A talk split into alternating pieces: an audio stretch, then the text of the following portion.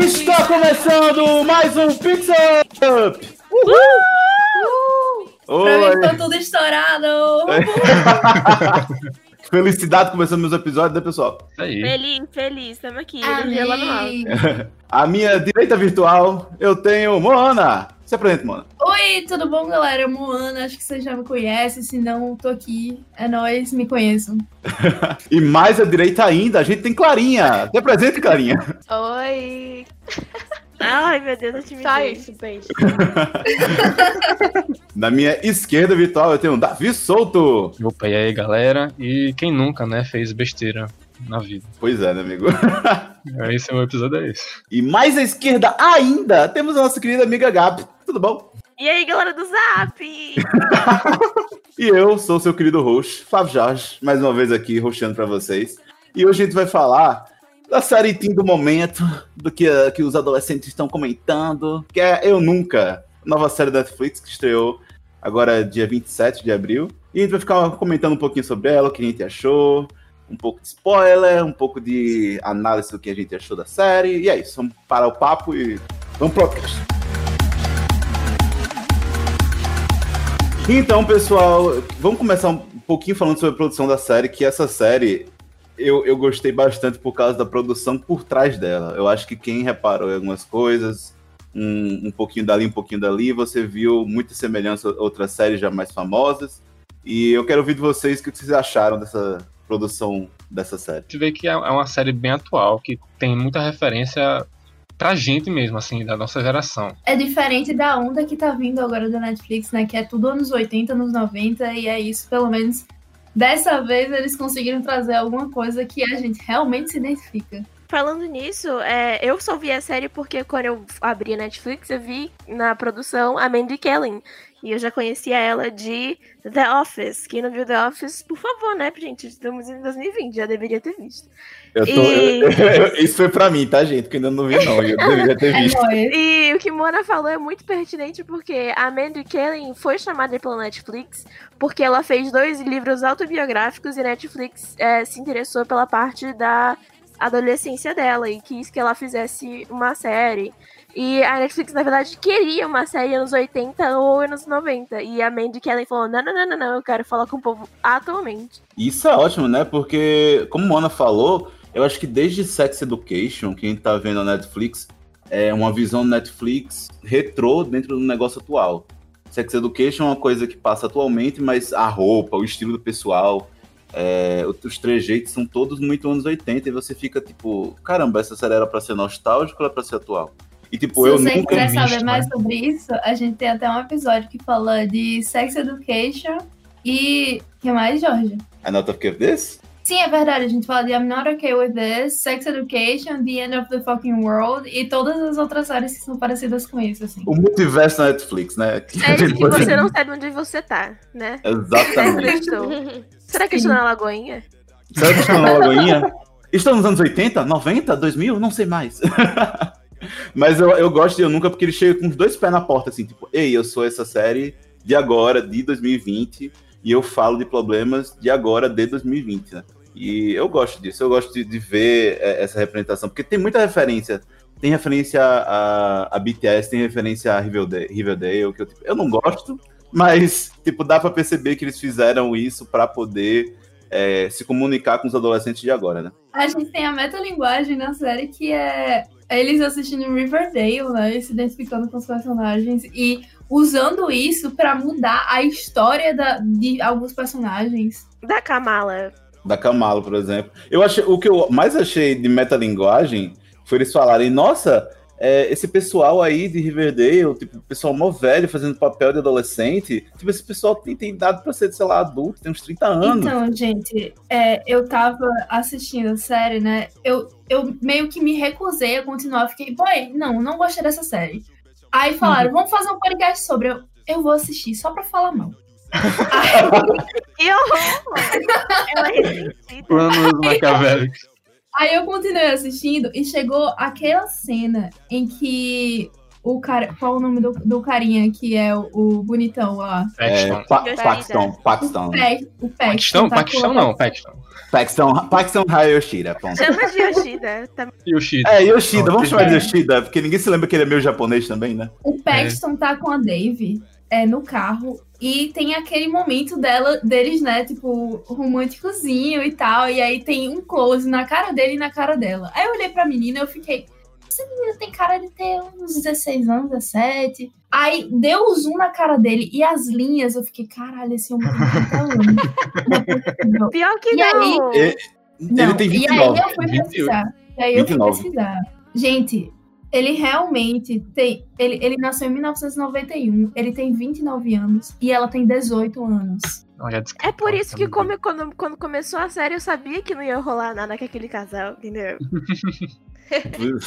É meu, bem na cara. Eu também não, não chipei, não. Eu fiquei tipo assim, é, gente, forçação. Deu Eu errado. tô aqui, Não, eu tô desde o início eu achei muito derrubando. forçado. Jo- eu, quando eu falei isso pra Jorge, Jorge falou, Mona, nunca. Escute, nunca na sua vida pesquise isso. É. Nunca mais. Não, mas, gente, é sério, nunca pesquisem, é, principalmente em série Teen, nunca pesquisem a idade dos, dos, dos atores que estão lá, porque você vai se assustar e você não. Aí tem aquele chip super bonitinho que você fala, ah, eu chipo X personagem com X personagem, você vai ol- olhar a idade deles e você fica, meu Deus Você do fica céu, que choque. errado. Que errado, que errado, que errado. É horrível. É é uma coisa que acontece agora nessa série Steam, que, porque, sei lá, às vezes chamam um garoto que, tipo, parece muito adolescente, mas a cara dele não é mais, e você fica, meu Deus, que forçação. É, isso sempre aconteceu, na verdade. Por exemplo, na Globo, teve é, uma novela que a personagem era menor de idade e ela fazia uma personagem que ela era muito sexualizada até. E esperaram até o dia do aniversário dela pra fazer uma cena sexual entre ela e outro personagem. Então, isso é uma coisa que acontece há muito tempo na, na televisão e no cinema. E não é de hoje. Eu só queria falar sobre isso. Isso que vocês falaram sobre é, série Teen, eu vi que algumas pessoas, a Mona talvez, que eu falei sobre é, Eu Nunca, falaram sobre ah, que não trouxe nada de novo, ou que odiaram a série, porque essas pessoas veem muito a série Teen. Eu vi, eu vejo, as únicas que eu vejo são Sex Education, e eu pulo muita coisa porque eu acho chato, e Sabrina, que eu também pulo muita coisa porque eu acho muito teen, e eu só tô ali por, pra ver coisa de capiroto. Eu também. Aí, é, vocês, vocês têm intimidade com série teen? Porque essa é a primeira que eu realmente vejo tudo paradinho em todos os episódios, sem pular nada. Ah, eu tenho, eu tenho esse guilty pleasure. Desculpa, eu sou, eu sou muito cara mais velho que vê série Teen. Eu queria só corrigir uma coisa que a Gabriela falou, que ela falou que eu disse que a série não trouxe nada. Eu falei, olha, tem muita representatividade, mas em questão de roteiro, continua meio, que- meio que a mesma coisa. Olha, BR. Não, mas eu acho, eu acho é, esse ponto de Mona bem, bem válido também. Porque, assim, a série, ela coloca, mas falta uma administração de conseguir desenvolver aqueles personagens. Eu acho que isso vai ser melhor desenvolvido numa segunda temporada, Sim. porque, Sim, sei lá, o, o máximo que, que deram de, de destaque foi pro Ben, que ele teve um episódio só pra ele. Mas, assim, o Ben, ele é todo padrãozinho, então quase não conta, tá ligado? Tem uma, uma, uma- um vídeo na Netflix oficial no YouTube com a Mandy Kaling e a Lang Fisher, que são as duas produtoras e escritoras as maiores da série. A Mandy Kaling, que é indiana e foi baseada na vida dela, e a, a Fisher, que foi que a Mandy Kaling chamou. A, Man, a Lan, ela fala em um momento que eles chamaram ele- o personagem do Yoshida tá ali basicamente porque toda série teen tem um, um galãzinho e meio que você é meio que obrigada a ter um galãzinho numa série teen. E isso me fez, mesmo depois de já ter visto a série, me fez ficar, ah, não tinha que ter, não precisa. Será que precisa? Eu acho que é uma forma da Netflix chamar os adolescentes, sabe? É, pra gente que a gente assiste já é mais, um pouco mais velho, a gente fica tipo, é, desnecessário pra trama, porque a gente não vê mais tanta re- relevância. Mas pra pessoas que estão entrando na sua adolescência e vê um galã e fica, ah, meu Deus, que legal, meu É crush. o endeusamento de Meu um crush de 29 personagem que traz mais visibilidade pra série. Pois é. Vocês sabiam que esse A Paxton irmã não dele tem- é não muito tem- melhor do que ele. Sim, eu concordo. Sim. Sim. Mas vocês sabiam que não ia ter Yoshida no nome dele? É, eu queria saber, porque ele não parece japonês. Ia ser só Paxton Hall. Mas aí o ator, ele tem essa afinidade com a cultura japonesa. Ele, tipo, fala tipo, meio que fala um pouco japonês, alguma coisa assim. E aí quiseram botar, por causa do, do ator, o finalizar o Hal Yoshida no final. Então ele não é japonês? Ele Assim. tem, o ator tem afinidade, mas o, o- personagem é. Pelo que eu entendi, o Não, o personagem é. é, Não, mas ele não. afinidade não. O, o ator, ele não é japonês? Não, ele não, ele não Acho tem não. Nenhuma, nenhuma ligação japonesa. Eu- mas isso é bem claro, cara. Porra! Não, eu não, eu olhei na cara dele e falei branco, mas vai que tem um japonês branco. A gente nunca sabe se ele é da segunda geração de uma família que imigrou. Que é terceiro, viu? Porque não, os peraí. Calma, calma, calma. Não. Ele é japonês, sim. É japonês? Japoni, japonês e Swedish. Swedish é da. Não sei porque tá em inglês aqui. É, é Suécia. Swedish. Suécia. Obrigado. Nossa, então, Então tipo, ele gente, tem descendência Tava japonesa. certa, né? tava certo. foi, foi uma mistura então, muito grande, porque ele não parece nenhum dos dois. Ele É parece mistura só... do Brasil com o Egito. Exato! Ele, ele é uma mistura, tá ligado? Não, não tem muito. Não lembra nenhum dos traços. Mas eu achei legal isso de todos os personagens terem, terem alguma representatividade. Até o Palermo lá da- do rival dela, que é o Ben. Ben, ele é judeu, né? Judeu, isso. Sim. O que aqui no Brasil não é tanta coisa assim, mas nos Estados Unidos eu acho que também é algum tipo de representatividade. Então, é, essa série foi importante, muito importante nesse lado, e eu queria muito ver mais séries assim. Mas, mais uma vez, o roteiro deixou a desejar. Ah, temos um problema com o Ono e o roteiro nessa série. Sim, Morro- Moana, ela, ela focou, ela focou. mas mas eu, eu, gostei, eu, eu gostei também que o Mona tinha falado que até o Ben, né, que ele é judeu, e aqui no, realmente no Brasil a gente não, não liga pra isso. Mas teve um, uma representatividade que eu não gostei. E eu acho que. Hum. Eu vou até perguntar pra vocês, vocês se lembram que esse personagem existe? Você lembra do, do Hum. gordinho que pediu biscoito quando Sim. a, a Fabiola Lembro. Pronto. Todas as cenas que ele, que ele tá, ele tá do estereótipo de gordo que só quer comer. Literalmente, a Ah, primeira é cena que ele aparece, ele pede pra professora falar, professora, eu tenho que ir no banheiro, senão eu vou ficar aqui nem experimente ciência que tá aí do seu lado, tá explodindo. Mano, eu fiquei ali, caramba, pra quê? E tipo, não teve nenhum arco pra desenvolver o personagem. Personagem ficou É excluído. Ali foi o único ponto negativo que eu dei pra série, porque eu fiquei, caramba, o, o personagem tava ali só pra ser zoado. E todo mundo zoa dele. Literalmente, todo mundo zoa daquele moleque. E eu fiquei, pra quê?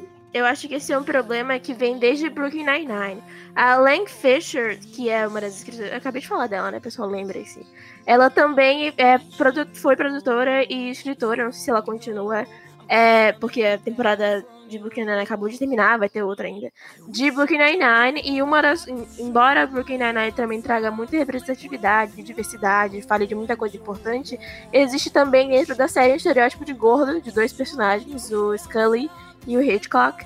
E eu vejo que meio que transportou isso pra Eu Nunca de uma maneira. Não só teen. isso, mas no episódio 5 de Brooklyn Nine-Nine, eu lembro porque foi esse episódio que me fez parar de assistir pela primeira vez.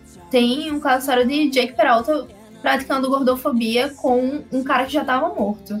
Tipo, ele ficava fazendo várias piadas de gordo, dizendo que ele não conseguia passar não sei aonde, que ele deveria ter passado a noite comendo, e que não sei o que, e que provavelmente ele teve só um ataque cardíaco. E isso me deixou muito chateada, sabe? É, mexeu comigo, eu fiquei muito Lembrando que a É. primeira temporada é de 2013, viu? Sete anos atrás. Não É. passando pano, mas já passando. Já passando sim. e aí, eu, eu acho. Naquele momento, eu fiquei decepcionada com a série. Eu simplesmente parei de assistir. E eu fiquei sem assistir por acho que alguns anos até. Olha, assim, eu- a gente poderia fazer um episódio sobre Brooklyn Nine-Nine, porque tem muita coisa em relação ao desenvolvimento do próprio personagem, do Jake Peralta, que ele, ele se vê. Ele se vê evoluindo, até nas piadas as coisas mudam, mas eu nunca vi, até agora que o Gabi falou, eu nunca vi por esse lado da gordofobia o, o, Hitchcock e o Scully. Porque eu sempre vi eles como personagens, tipo, eles são só velhos, tá ligado? Tipo, pronto, acabou. Aí por isso que eu nunca associei a, a essa coisa da gordofobia, até porque o passado deles, eles são. é, eles eram agentes super fortões e tal, e tipo, depois isso é contado na série, eu não vou dar de Isso é mostrado na sétima temporada só, né? É, só na O próprio. Terry, ele come bastante, aí ele parou de comer tanto pra ficar com aquele corpão. E. Ah, é verdade. Mas enfim, vamos deixar para um episódio de Brooklyn. É, Nine-Nine. Exato. quando lançar outra temporada na Netflix, a gente fala do Brooklyn Nine-Nine, que é uma coisa que eu quero, tá bom? Só avisando. Mas falando de. falando, a gente já falou nessa. Eu acho que foi só esse ponto errado, né? Que eles deram de representatividade. Mas um, já que a gente Não falou sei, de. olha, é, eu, eu coloquei um dos pontos aqui é que eu vi muita diversidade, mas ao mesmo tempo eu vi muito caricaturismo dessa, dessa diversidade. Sim. Como, por exemplo, você consegue, desde o primeiro episódio, saber que a menina ali é lésbica, entendeu? Me desculpem, mas eu não. Eu, eu fiquei, demorei pra saber um pouquinho. Tipo, Mas te- é um a, a sé- estereótipo. a série teve que me mostrar ela olhando pra menina pra eu fiquei, ah, ela é lésbica. Eu também tenho um negócio que, tipo, a Fabiola, ela só tem duas características. Ela é lésbica e ela gosta de robôs. E essas são as duas características da Fabiola. E aí eu pensei, no que ela se difere do amigo gay? Assim, vamos lá. É, eu quero até levantar um- uma coisa pra vocês. É, não só a Fabíola, mas a Eleanor também, ela, é- ela é só amiga asiática que gosta de teatro. Uhum. E, assim, ela tem um arco melhor por causa da mãe. Sim. Na verdade, o episódio das mães é, é um dos melhores também, porque você dá um desenvolvimento para as três personagens de uma vez só. É, e ela tem um arco mais fechadinho por causa da mãe, porque ela, ela via na mãe conseguir trabalhar em teatro, na, na coisa da arte cênica. E depois que a mãe abandonou ela, ela ficou toda sem saber o que, o que era, ela, era ela de verdade, o que ela que era ela em relação a se espelhar na mãe, né? E isso teve um arco muito melhor do que a Fabíola. Se a Fabíola tivesse tipo um arco de ah, a mãe não, não tem uma aceitação em relação a ela, talvez poderia ser trabalhado melhor mais as características pessoais dela, sabe? Mas eu acho que isso, é- é um clichê que já, pra mim, pelo menos, já passou, sabe? Essa história Não, de. Ah, não aceita. é, vai- Esse é, coming of age barra coming out story de teen movies ou teen series. Pra mim já deu. Eu acho que eles não escolheram esse caminho justamente por causa disso, porque já é meio clichê, sabe? Também. Mas acabou que gerou nisso, de tipo, faltou desenvolvimento na personagem. Faltou, sei lá, mostrava ela com um encontro com aquele. a- primeiro, porque no, no início da série, todas. é, a David, tipo, coloca todas pra namorarem cada um cara, né? Mostrava ela namorando o cara dela, entre aspas, né? namorando, porque eles só saíam pra comer sorvete, alguma coisa assim. Eu nem me lembro mais, tá ligado? Porque era uma coisa tão irrelevante que você nem dava atenção pra, pra trama dela. Clara, você também acha que algum personagem foi injustiçado? Acho que Fabiola também. Tanto que naquela cena que ela decide se assumir pra família, que ela marca um jantar, a gente poderia ter tido mais cenas antes dela com o pai ou dela com conversando com o irmão ou conversando com alguém sobre isso, porque a gente vê literalmente ela falando só com um robô que ela é gay, ela se assume primeiro pra um robô, então é super estranho. Voltando pra Uhum. aquilo, ela é lésbica e ela gosta de robôs. E é isso. Talvez a segunda temporada traga alguma coisa sobre relacionamento lésbico, porque não é muito retratado, né? Dentro de série teen. É isso, eu falei disso de Fabiola ser a personagem gay, mas eles têm um personagem gay também que não tem nem, nenhum desenvolvimento. Além ele de, só entra ali de- pra substituir a Dev, né? Eu nem considero personagem. Eu nem considero, pra mim é Não, é figurante. random, é. É, é semi-figurante, praticamente. Mas é, é porque ele tá ali só pra fazer até a piada do tipo, então, gente, ainda não me assumi que sou gay, mas, tipo, obviamente eu sou gay, Uhum. kkk, tá ligado? Na, na, na cena que, ele- que, que rola toda aquela festa no- do bem, rola toda aquela treta, e ele se assume gay também, quando a família se assume, só pra, tipo, ter, o, ter, ter a piada, sabe? Mas- Kaká. Tipo, mas o desenvolvimento dele pra série é quase que irrelevante. Até, Nossa, eu o lembrei momento. agora da cena de Sex Education. It was my vagina! É, realmente, é quase isso, só que Verdade. um, um gay moment, tá ligado? Do It's My Vagina. E bem menor, infelizmente. É bem menor. Mas eu, eu, eu, eu queria ver mais desenvolvimento das personagens. Se, por exemplo, porque foi mostrado, foi até bom Clarinha lembrar dessa parte é, do jantar, do jantar não, na reunião que ela teve em família pra ela avisar, que o irmão dela ela não, não tá em casa, tá em outro lugar, por isso que ele tá se falando até com um, um tablet. É, É, Uhum. se, o irmão, se o irmão dela tivesse em casa, será que ela teria falado com o irmão? Poderia ter gerado uma cena assim? Eu acho que seria mais interessante, sabe? A- acho que a série. descobriu que ela tinha irmão naquele momento. É ve- verdade, ficou muito aleatório. Putz, ela tem pai, tem irmão, tá ligado? É, não foi ter apresentado. Foi... E acho que nem precisava o irmão estar presente pra falar, tipo, sei lá, podia ter algum, alguma história, tipo, eles serem muito próximos e, tipo, um confiar no outro, alguma coisa, e ela acaba falando mesmo aí à distância, meio que pra ter pelo menos o apoio dele. É. Nossa, pronto, Sim. Da- Davi falou tudo agora. Porque. Alguém a- a- contrata Davi. Porque a, a, a cena de ter um irmão lá falando por- pelo tablet, do tablet, pelo tablet, tipo, não faz sentido, porque ele não tinha sido mencionado, não tinha sido falado, e ele só aparece e, tipo, tchau, beijos. a- Tipo, Nunca mais apareceu, talvez. E tipo, Ah. não, não tem, não tem nenhuma utilidade, entendeu? Se ele tivesse sido usado previamente pra poder falar, então, tô aqui nessa videoconferência pra falar que eu sou gay. Aí, tipo, putz, desenvolvimento do personagem. Mas até lá, boy, quase nada. Ela, ela- a Fabiola, ela se esforça, ela é quase, tipo, eu gosto de ver esse personagem como um, um, uma cola pra essa amizade, porque ela se esforça pra poder a Dev e a Helena, tipo, ficarem as três amigas, entendeu? É, parece espero que...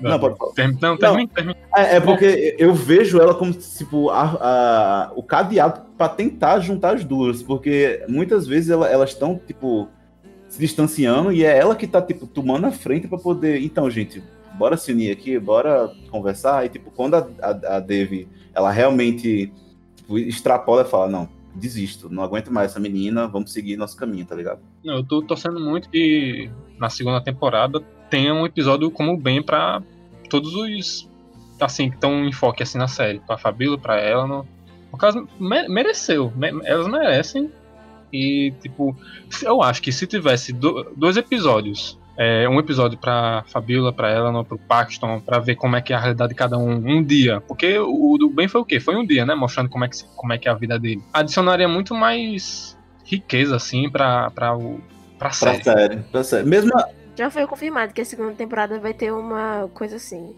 E eu, eu acho que, que é muito pertinente porque, gente, é, voltando para o, o, o Behind the Series, né? Tipo, quando o Andy aparece, o Andy Sandberg é, sendo narrador, eu fiquei, caramba, esse cara deveria estar na série há muito tempo. Eu gostaria de, de, tipo, cada um ter um seu narradorzinho, sabe? Ficaria mais legal Uhum. na série. Porque eles são tão, tão assim, eles têm potencial de ser tão protagonistas quanto a Dave. A Dave é porque realmente ela é um acúmulo de coisas que tá ali sempre em problema constante, ela entra num vórtice de problemas e, tipo, por isso que ela é a principal, mas os outros personagens também têm seus dramas. Já que na segunda temporada foi dito que cada um vai ter, não meio que seu episódio, mas vai ter um foco pra aquele personagem, eu vejo a possibilidade de trazerem uma narradora. é, eu não lembro qual é a nacionalidade da Fabiola, qual é o país dela, mas ela, ela é latina, eu não lembro de qual país. É, trazerem uma narradora latina ou uma narradora chinesa pra Eleanor. Sim. Seria interessante. Seria muito Na legal. verdade, os narradores, eles têm um, um motivo, né? Que é tipo, o, o narrador da Dev era o astro do pai dela, né? Sim. E Era um o- jogador do beisebol o que o Ben- pai dela é, o Ben adorava o, o, o Andy. Então Pois tem é. Seria massa mostrar, tipo, já ir mostrando qual era, de qual é o personagem, assim, o astro de cada uma delas, pra gente já saber, nossa, vai ser tal narrador quando for o episódio dela, alguma coisa assim. É, No caso do legal. Andy, eu, eu, eu peguei mais porque o Andy também tem de- é, é, descendência judia. Eu- Ah, eu- É verdade, verdade. Tem isso também.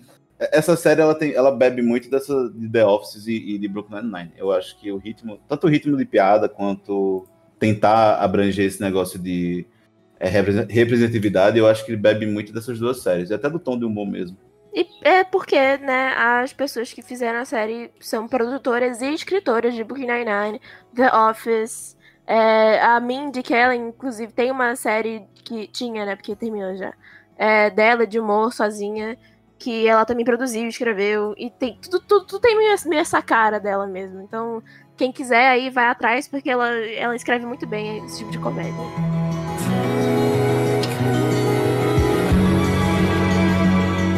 Agora, eu- queria falar mais um pouco sobre a Dave. A gente falou muito sobre a série, os personagens ah, em volta dela, né? Mas a gente ainda não falou dela. Vamos chegar, porque ela é o prato principal, assim, da discussão. Ela tem muitos problemas. Eu queria saber de Clarinha. Clarinha, o que você achou, assim, da personagem? Logo quando você viu, assim. Olha, no primeiro episódio, eu. Quando eu me deparei com ela, eu pensei, meu Deus, será que a- vai ser a primeira vez que eu não vou gostar da protagonista? Porque eu achei ela muito impulsiva. Ah, no decorrer da série, eu acabei meio que entendendo, porque ela é uma adolescente, o pai dela Uhum. faleceu e todas essas coisas, né? Que a gente vai vendo. E assim, no último episódio que a gente vê, ela meio que é, valorizando a família dela e valorizando quem tá com ela, né? E é bom a gente analisar porque a, a Devi é um, é um personagem muito nova, assim. Ela, tem- ela acabou de fazer 16 anos e o pai dela morreu não faz nenhum ano. Então, tipo, eu, eu consigo passar muito pano para todas as ações que ela faz porque eu tive muita empatia com tudo que ela sofreu, sabe? Então, Sim. todas as, todas as coisas que ela passa, eu vejo que, tipo, além de ser chilique de adolescente, porque é, não tem nem como você não, Não falar que é negar, não. Sim, é muito. não tem como você negar, mas eu passo o pano pra ela porque eu sei que é difícil. E, e como eu já, eu já é, presenciei uma- é, essa experiência, eu já. Ok, eu, eu sei como você tá sentindo, vou passar o pano aqui pra você. Mas, tipo, menina, se liga. E eu ficava a todo momento, menina, se liga, se liga. Eu ficava falando pra tela do meu computador, meu Deus do céu, não, não aguento mais. Pra mim, pra mim, eu comecei a entender que a impulsividade e as coisas cagadas que ela fazia vinha muito do fato dela não encarar os traumas reais e grandes que ela te- teve na vida recentemente. Porque ela fazia coisas impulsivas e quando você via ela na terapia, ela nunca queria falar dos traumas reais e dos traumas que estavam profundamente afetando ela e as ações dela. Ela queria pegar o cara gato, ela queria ficar popular, mas ela não queria falar dos problemas reais que ela tinha passado ela ter ficado paralisada, dela ter perdido o pai no meio do colégio, todo mundo conhecer ela por isso, dela ser estereotipada por conta disso. Eu acho que muito meu- da minha passação de pano, né, das ações cagadas dela, foi porque eu vi uma negação e ela passando essa negação pra a impulsividade dela.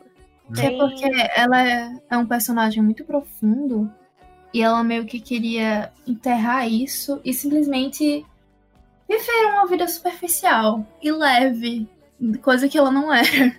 Pois é. E assim, eu- a gente até esqueceu de falar, né? Tipo, mas a Devi, ela, ela começa a série é, sendo aleijada. Ela começa sendo. Ela é indiana, o pai dela morreu e ela é aleijada. E você começa a série com, esse- com esse- essa carga, assim, você não sabe nem como administrar direito. Nada, porque por causa de um trauma, porque não foi nada físico, foi um trauma Lógico. por causa da morte do pai. Alguma coisa causou ali a, a paralisia nela. Né? Começa Pois assim. é. Pois O é. pai, inclusive, morreu no colégio dela, enquanto ela tava Isso na tocando. Exatamente, na apresentação dela. é pra, pra mim, isso é um nível de um trauma e de estresse. Tanto que ela fala que foi um- uma semana depois, né, que o pai faleceu, que ela ficou aleijada. É porque, gente, é Ela- por estresse. É por estresse que ela não conseguia administrar. Mas eu achei muito engraçada a parte que ela deixou de ser cadeirante, que ela simplesmente queria ver o Paxton e, e ela começou a andar. Mas, mas, mas sabe por que isso faz sentido pra mim? E também é, é, as ações dela em relação ao Paxton fazem sentido pra mim, porque quando ela tá com ele, quando ele, ela tá pensando ah, em um namorado, embora isso seja muito me desculpem, é muito clichê. Mas faz sentido, assim, em de raciocínio, porque ela não tá parando pra pensar no pai, ela tá parando pra pensar nela mesma. Então ela não tá mais na situação de estresse. Ela começa a pensar em outra perspectiva. E aí, assim, eu não sou psicólogo, Caio poderia estar aqui para falar, mas eu acho que isso leva ela a pensar em, em- mesmo que inconscientemente, em, em uma forma melhor de viver. Então ela acaba, tipo, esquecendo do, do trauma e tal. Tanto que ela vive nessa negação, né? Porque ela sempre tá querendo nesse mesmo ritmo de, ah, eu quero esquecer que isso aconteceu, eu quero esquecer que isso foi parte da minha vida, eu quero colocar isso aqui por cima para cobrir.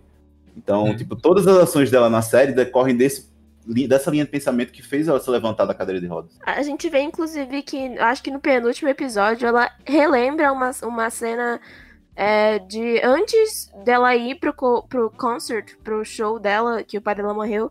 Uma briga aí, na verdade, que nem era sobre o pai dela, era sobre a mãe dela. Que ela tinha um problema com a mãe dela que nem ela lembrava, porque ela tinha enterrado aquilo tão fundo que é meio que um spoiler, né? Que ela tem a briga com a mãe dela e ela lembra dessa briga no penúltimo episódio que ela tinha enterrado isso. Pois é, eu, eu não tinha é, lido isso como ela não tinha, esqueci- tinha se esquecido, mas como ela se, se negado a se lembrar, sabe? Aí, quando, quando você tem aquele estralo de putz, eu não vou mais viver na América. E tem uma coisa que a gente tem que relevar. Ela, tipo, mesmo ela tendo descendência indiana, ela é 100% América, tá ligado? Então, quando você vê nesse novo estresse, ela, ela se força a se lembrar dessa memória traumática. Então, meio que junto. E é por isso que ela é um vórtex de problemas, assim. Porque ela nunca consegue resolver os problemas dela e ela fica naquilo. Mas eu queria, America, fuck yeah. eu que- mas eu queria saber agora de Clarinha. Clarinha, o que, que tu achou é, da relação dela com a, a psiquiatra dela? Que também é outro personagem incrível. Person- É muito engraçado. Eu amo as cenas delas duas. Inclusive, tem uma, uma cena que a, a Dr. Ryan fala pra ela que ela não, não, não, não é pra ela agir como ela tá agindo, né? De como vocês falaram aí, que ela quer esquecer e não, problema, né? e não tentar digerir o problema e os traumas dela. Naquela cena, acho que é no primeiro episódio, no meio da noite, ela simplesmente aparece lá no consultório e, e a psiquiatra tá com o vestido todo toda arrumada porque ela vai para um encontro. Maravilhosa. Meu Deus, você vai para um Que vestido. encontro? Lindo. Meu Deus, você tem uma vida além de, de me tutoriar. Sim, Isso é, uma coisa, tipo, isso é uma coisa bem adolescente, né? Você tem uma vida, você é adulto e tem vida. Como assim? né? E eu acho que todas as cenas com ela são muito importantes, porque ela quer dar uma clareza pra Dave, mas a Dave fica tipo, ah, para com isso, já tô bem. Sendo que não, minha filha, você não tá. Ah, pra mim, eu acho que a melhor cena foi no, no momento de completo breakdown da Devi, que é no final da série. Ela começa meio que. Ela perde cada pessoa da vida dela aos poucos. E ela vai no terapeuta e a terapeuta fala: ah, por que, que eu tô aqui com você? E a terapeuta fala: não sei se é terapeuta ou psiquiatra, não sei. É, ela fala que é, talvez eu, eu não você deva trocar de terapeuta. Talvez o meu método não seja melhor pra você. E ela fala: Você tá, você tá terminando comigo? Ela, ela vê aquilo Olha. como relacionamento. Porque é, é meio que. Pra mim, é, pareceu que é o mesmo relacionamento que ela tem com todo mundo. Ela meio que quer as pessoas perto dela, mesmo que ela não quer as pessoas perto dela. Ela quer. Sabe, é estranha, uma, uma cabeça de adolescente. Talvez seja um tipo diferente de FOMO, Fear of Missing Out. É, pode Só escrever isso. não desculpa. É, como Fear of Missing Out é quando você é, tem medo de perder as coisas. Seja uma pessoa. Eu acho, não sei se tem como pessoa, mas normalmente descrevem isso como um medo de, tipo, não ser chamada pra ir para um aniversário, mesmo que as pessoas saibam que você não vai, você sabe que você não vai. É, não querer perder o evento que vai ter amanhã. é, querer estar em todos os lugares ao mesmo tempo e ficar desesperado com isso. Uhum. Então, eu acho que ela tem meio que isso voltado para pessoas e personalidades, porque ela tá, quer, quer estar de bem com todo mundo, só que ela sabe que não vai conseguir, sabe? Às vezes ela tem que escolher, e ao invés dela dizer, gente, eu não posso, eu, eu, é, eu tenho que fazer isso, ela simplesmente fala, galera, eu vou estar aí já já, hein? Aí vai pra casa do Paxton tirar, é, tirar um monte de foto, esquece das amigas, aí quando chega lá não tem ninguém, ela fala, puta que Ai, ai. Ne- não, nessa hora que ela, ela, ela tá nesse, nesse dilema e ela olha pra trás, eu falei, não, deve puta que pariu. Não, Não, faz não, comigo, cara. não- Nossa, eu, eu, Não eu, eu fiquei puto. Eu, eu Todos os fiquei momentos que ela troca a amizade dela por perto, eu ficava puto. Porque não, não tem condições, velho. É muito, é muito tem, né? Acho que nem. Meu Deus. Não, Oi, é- é- eu, fala- eu faria aquilo pela irmã do Paxton, mas eu não faria pelo Paxton. Isso, Mona, você me leu. Isso. Você leu meu pensamento, porque eu iria lá pelaquela garota. Inclusive, eu queria uma série daquela menina, da irmã do Paxton, tipo, a vida dela. Isso eu pagaria pra assistir. Pois é, ela, é- tem- ela tem capacidade de ser protagonista muito bem da série. Aham. Em Sim, com certeza, tira o Yoshida. ser- ser um episódio dela, não do Paxton. né? Pois é. Ela, e que ela que foi, foi tratada como muito secundária, assim, foi, tava lá só pra dar um breaking Eu não ground. sei nem o nome dela, qual é o nome dela? Sim, eu sei, eu não me lembro, mas ela é tão perfeita, eu não me lembro.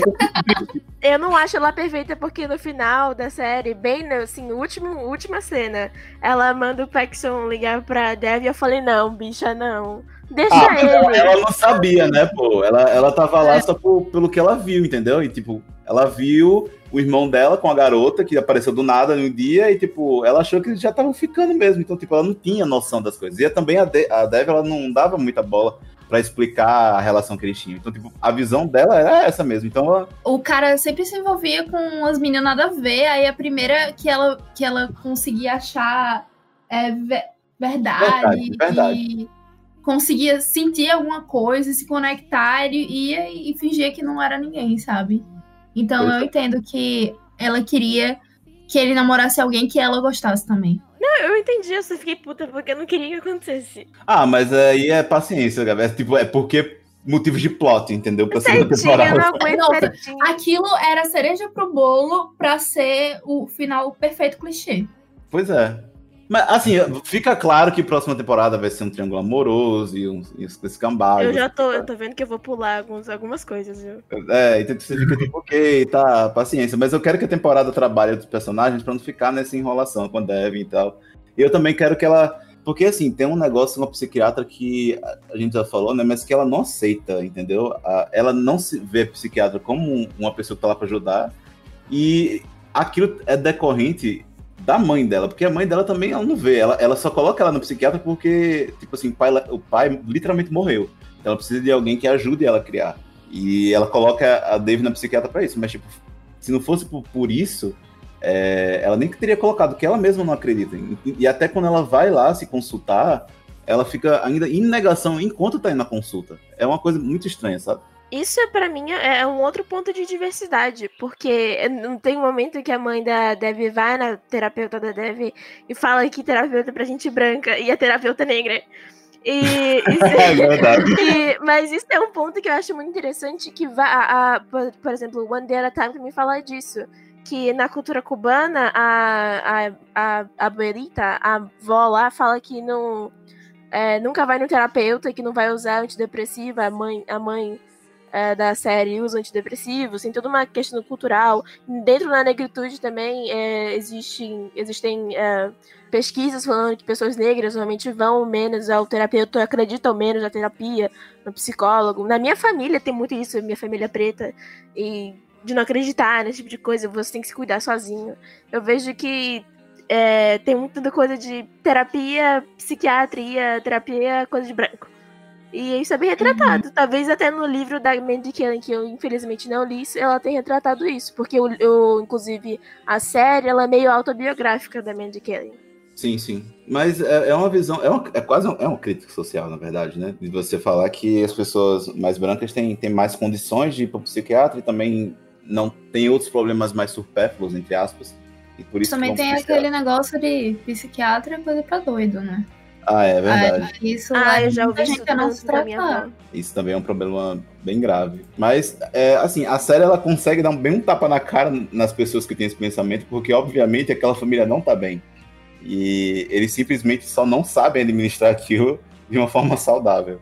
E fica nesse vórtice, assim, de, de deles ficarem é, um ou outro se pinicando. E, tipo, eu queria retratar uma pessoa que tá lá naquele meio daquele fogo cruzado entre mãe e filha, que é a prima da Dave, a Kamala. Ai, eu gostei dela. Eu achei ela en- engraçada, principalmente quando ela assiste Riverdale e aí ela se inspira a continuar o namoro com o carinha, mas ao mesmo tempo ela quer continuar com o casamento arranjado, né? Que eu enxergo muito na Line, que é a mãe de Dev, e Kamala, ainda muito tradicionalistas. Mesmo que Kamala tenha ido estudar fora e tente fazer algumas coisas para sair desse tradicionalismo, Naline continua puxando ela para as tradições.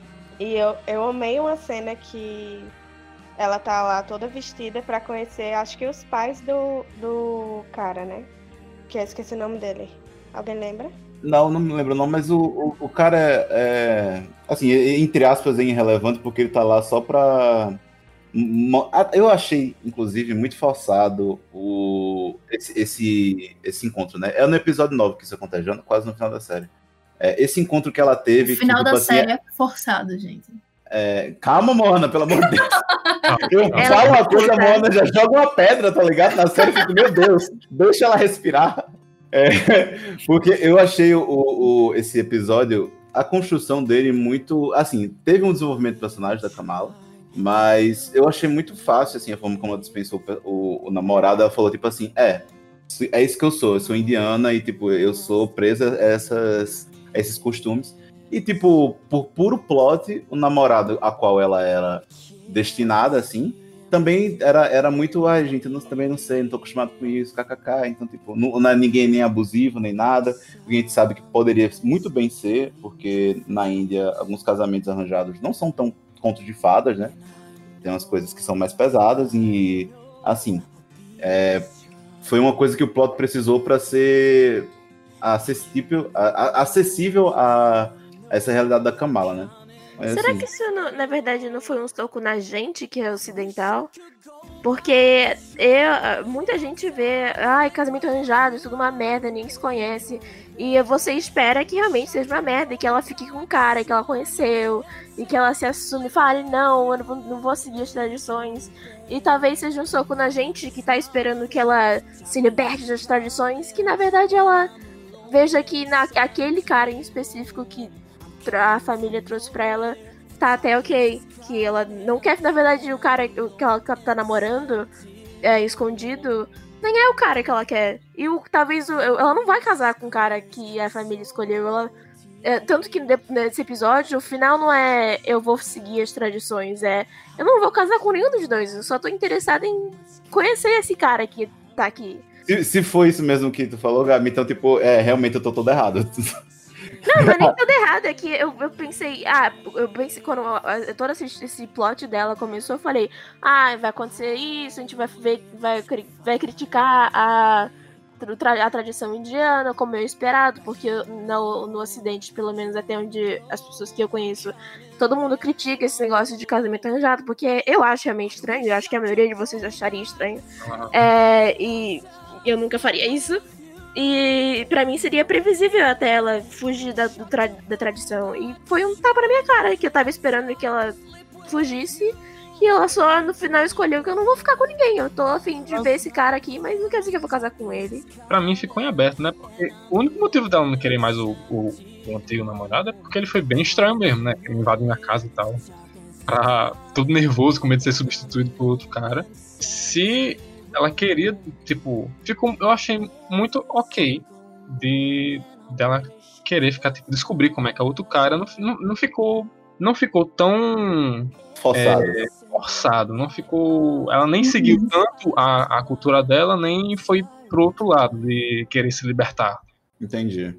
Ela seguiu o próprio caminho, o próprio coração. de querer se libertar, só que não foi do jeito extremista que normalmente a Não é. gente vê na mídia.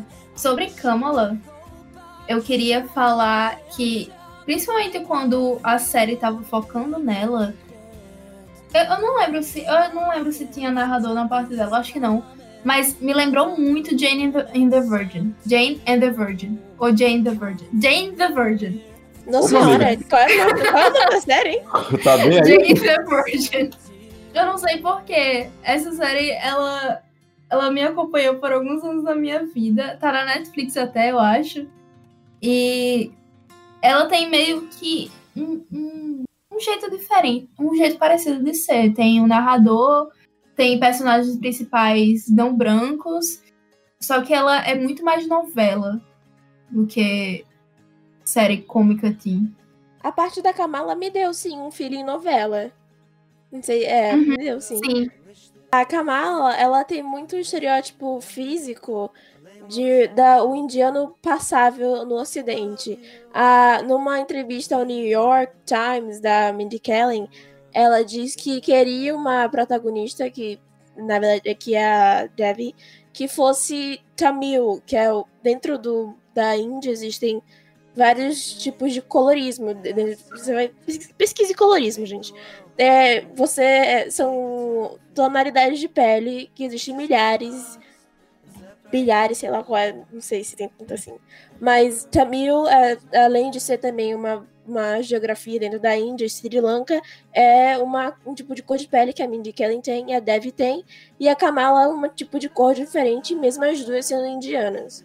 Uhum. É, e a Kamala ela tem, ela é vista como a mais bonita. Eu tento que tem um, um primeiro episódio tem piada sobre ela ser a, a, a mais bonita e ela é muito estereótipo que as pessoas de Bollywood normalmente colocam a, a gatíssima e quando vem para o Ocidente escolhem uma pessoa indiana que tem aquela tonalidade de pele que não seja tão indiana. Ela, você vê que ela é indiana, mas ela não tem a tonalidade de pele tão escura. Sim, sim. Sim, é não é tão pigmentada, né? Sim. E assim, eu queria também falar, acho que vou até pegar esse gancho que vocês me deram para falar um pouco mais sobre toda a cultura indiana, né? A gente tem um episódio só para falar sobre a cultura indiana e como essa, essa família delas três, né? Tipo, se, se assemelha a isso e, e convive com isso dentro dos Estados Unidos, né?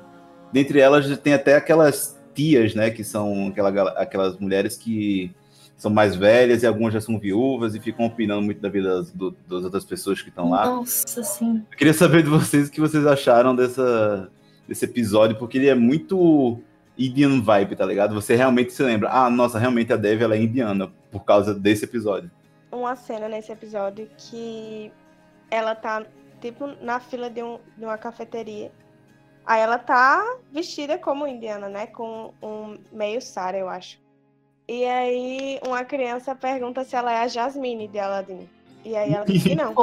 Ih, pode crer. Aí ela fala. Aí ela pergunta, cadê o Aladdin dela? Ela, "Hum, infelizmente, ele não me quer, mas. Vamos aí. Eu achei uma cena. Não sei. Traz. Mas eles pedem a foto, meio que obrigam ela, ela a tirar foto com a É. criança. É, E tem- tipo, a única referência da- que a menina tinha era Aladdin, tipo assim, um filme velho pra caramba, né? Que nem é da pois Índia. é. Que nem é daí. Pois Pra você ver como é. é de onde? É, É da- dos Marrocos, se eu não me engano. Gente, é, é bem. É porque, tipo assim, você vê, eu acho que você vê na- nesse episódio, principalmente nessa fala dessa menina, Opa, desculpa, desculpa, só que eu acabei de errar, não é do Marrocos, é do Oriente Médio, é Ásia Oeste. Eu não quero, não quero ser cancelada. vai ter uma thread no Twitter pra te cancelar, Gabi. Eu queria falar uma coisa que eu acho que isso é meio que como você vê todo mundo que não é da sua cultura como algo diferente, algo às vezes até místico. Por exemplo, isso Exatamente. acontece muito com pessoas pretas que vão pra Ásia, principalmente Japão ou Coreia. Já apareceu gente tirando foto de pessoas pretas assim no meio da rua, do nada. E eu também já vi recentemente no Twitter um cara, é, acho que, não sei se ele era coreano ou ele era japonês ou chinês. Ele era asiático. E ele tava simplesmente comendo de boas. E aí vieram um monte de fãs de K-pop tirar foto dele e, e falar em coreano com ele e ficar tipo, ai meu Deus, ai meu Deus, tira uma foto comigo, tira uma foto comigo. Sabe? Isso acontece se você for pra certos lugares do mundo. Isso Assim, é bizarro, né? É Uhum. bizarro porque, assim, é, são, não, não tá no seu cotidiano, então você vê aquilo e você fala, ah, meu Deus. A gente- eu, eu acho que o Brasil ele é muito privilegiado por essa visão, porque aqui o povo é muito misto. Então, você tem, é, você tem pessoas mulatas, asiáticos, negros, brancos. É, aqui, tudo, se você vê uma pessoa diferente na rua, não é tão diferente. Tipo, é ok, tá ligado? Anotado que você é diferente. É, mas eu Poderia acho que nem o país, sempre, mas é, às vezes nem sempre, mas eu falo assim, no geral do Brasil, até porque é um país continental, e, enfim. Mas comparação a, a países que, com que a demografia deles é, por exemplo, do Japão, que todos, a maioria de lá da, da galera é asiática mesmo, é nascida no Japão, é, realmente é mais difícil de você ver. E quando você vê ainda mais num país como os Estados Unidos, que embora tenha, um, é, tenha uma diversidade de pessoas que moram lá, você vê, até por uma questão de preconceito, enfim, que essa misticidade, ela é, ela é re- en- entre aspas, assim, ela é real para eles porque tá lá, é vendido como material comercial, material do mundo pop, até porque a menina associa ela a Jasmine, né? Tipo, é uma princesa. Aí fica na- nessa coisa. E eu acho aquela cena, tipo, muita forçação de barra. Se eu fosse ela naquela situação, eu ia falar, mano, assim, me desculpa, mas não se dirige a mim, tá ligado? Tipo, eu quero só tomar um café. E, tipo, o, nessa cena, tipo, a mãe pede pra ela, ela tirar foto, ela fala, não quero. E o cara que tava atrás, que não tinha nada a ver, e falou: Você não tá fazendo nada, você ficou só olhando aí seu celular o tempo inteiro, vai tirar uma foto com ela. Tipo, gente, é, ela é uma adolescente. como ela- se fosse obrigação como dela. se fosse obrigação dela. Ela é uma adolescente, não tem nada. Ela só queria tomar um café, tá ligado? Pra você ver como é. Se você tem que viver, ter que viver sua, sua essência, ter que viver sua, sua religião fora do, do- do seu país de origem, é muito mais difícil, entendeu? A- aquela cena, embora tenha um tom de comédia, ela era muito pesada pra você até retratar. Eu fiquei muito. Caramba, se fosse comigo, isso eu não teria levado numa boa. O episódio, inclusive, traz um pouco sobre o se ela se vê ou não uma indiana. Porque ela não se vê dentro do estereótipo. Quando tem, por exemplo, tem uma cena em que tem várias meninas dançando uma música que eu não lembro o nome, que é uma música tradicional indiana dos islâmicos. Eles são islâmicos? Não, eles são hindus. É, dos hindus, porque tem vários. Dentro da Índia tem várias É, religiões. tem vários tipos. É uma, tipos. é uma dança hindu. E ela olha e ela fala: eu não, eu não sou essas garotas, eu não me vejo aí. E Olha que esquisito, é aquilo dentro dessa comunidade indiana não são aceitas. Elas se fizessem isso em qualquer outro lugar, seria estranho. Aí vem uma menina e fala: aquela dali é minha irmã. Por que, que você tá falando isso? Pois é, é você que estranha, tá ligado? E, Eu e acho que a gente tem um pouco disso em One Day at a Time, até porque é, as crianças, elas meio que não ligam muito para pro passado delas e nem sabem espanhol, sabe? E aí, depois de muita insistência, ou então vendo exemplos de outras pessoas que acham legais, e aí elas vão atrás. Mas até certo momento elas estão meio que pouco se fudendo, sabe? Ah, mas é isso. É tipo, se você for criado em outro país, você vai se sentir naquele outro país, entendeu? E eu acho que o grande problema também da Dave, um dos vários problemas dela, é que ela não. Ela fica naquele meio termo entre indiana e estadunidense, sabe? Ela, ela não consegue se, lo- se localizar 100%. né? No início, tem uma cena que ela come carne e os pais ficam em choque. Eu E amei. é Eu outra, Eu ri demais. outro choque assim cultural, né? Que é aí justamente a gente vê uma indiana, sendo que ela nasce e cresce na Califórnia e ela tem os hábitos americanos. Mesmo que, os- que a mãe seja bem tradicionalista, como eu já disse. Já tem uma cena, acho que nessa, nessa- nesse episódio da cultura indiana, que tipo, ela se encontra com algum amigo de- dela que tipo, meio que compartilhava essa estranheza com a cultura, de, com a cultura deles, que não, não aceitava muito. Aí ela ficou meio que valha, porque ele meio que começou a gostar da cultura dele. Ele se mudou para uma universidade, alguma coisa assim, e começou a se interessar mais pela cultura dele. Você mostra nesse, nessa parte, porque esse amigo, ele aliás, ele nunca mais apareceu, não sei se vocês perceberam. Ele apareceu Pode, né? episódio. Pode. Mona, já vem Mona falar do. Ah, É, é por plot, é por puro plot. mas você é consegue, isso, mas você consegue mostrar que é uma questão de amadurecimento, sabe? Você vê que quando ele amadureceu, ele viu o mundo contra os olhos na universidade, porque é um espaço onde você vê melhor como o mundo funciona e tal. Ele viu a questão do, do ele pro mundo, entendeu? E aí ele começa a se aceitar mais como indiano. E ela fica mais numa questão tipo, cara, como assim? Tipo, ah, você tava na mesma vibe, você tava na mesma vibe que eu, tipo, há um, um tempo atrás, já mudou, e tanto que ela até disfarça, tipo, ah, não, claro, eu sou super indiana, kkk. Aí fica. e- e Dá pra ver que é uma questão de amadurecimento que ela ainda vai trabalhar. Eu espero que mais pra frente ela consiga, nas próximas temporadas, consiga trabalhar isso melhor. É, eu acho que isso pode ser transportado para o Brasil, em pequena escala, talvez, porque nós somos muito miscigenados. Porém, é, talvez eu já vi pessoas do Nordeste que não aceitam. Não é que não aceita, mas o Brasil ele é tão focado na cultura de São Paulo, Rio de Janeiro. Muitos youtubers são de lá, muitos podcasters são de lá, muito da cultura que a gente Uhum. consome vem do Sudeste. Muitos nordestinos que não é, se veem dentro da cultura porque é brega, porque não gosta de ouvir. Eu, por exemplo, eu não sou nordestina de ter nascido aqui, mas eu sou nordestina de sangue, porque meus avós são daqui. É, e é meio que um paralelo de eu sou carioca, eu sou nordestina. Meus, tem primo meu que eles nasceram aqui, só que meu tio é do Rio de Janeiro também, assim como meu pai. E eles meio que têm uma, um, um- problema em aceitar a cultura daqui. Das músicas e das festas, do forró e desse tipo de coisa. O próprio nordestino tem, mas é, assim, quando a gente vai pro sul e a gente sofre todo aquele, preconceito, realmente é difícil.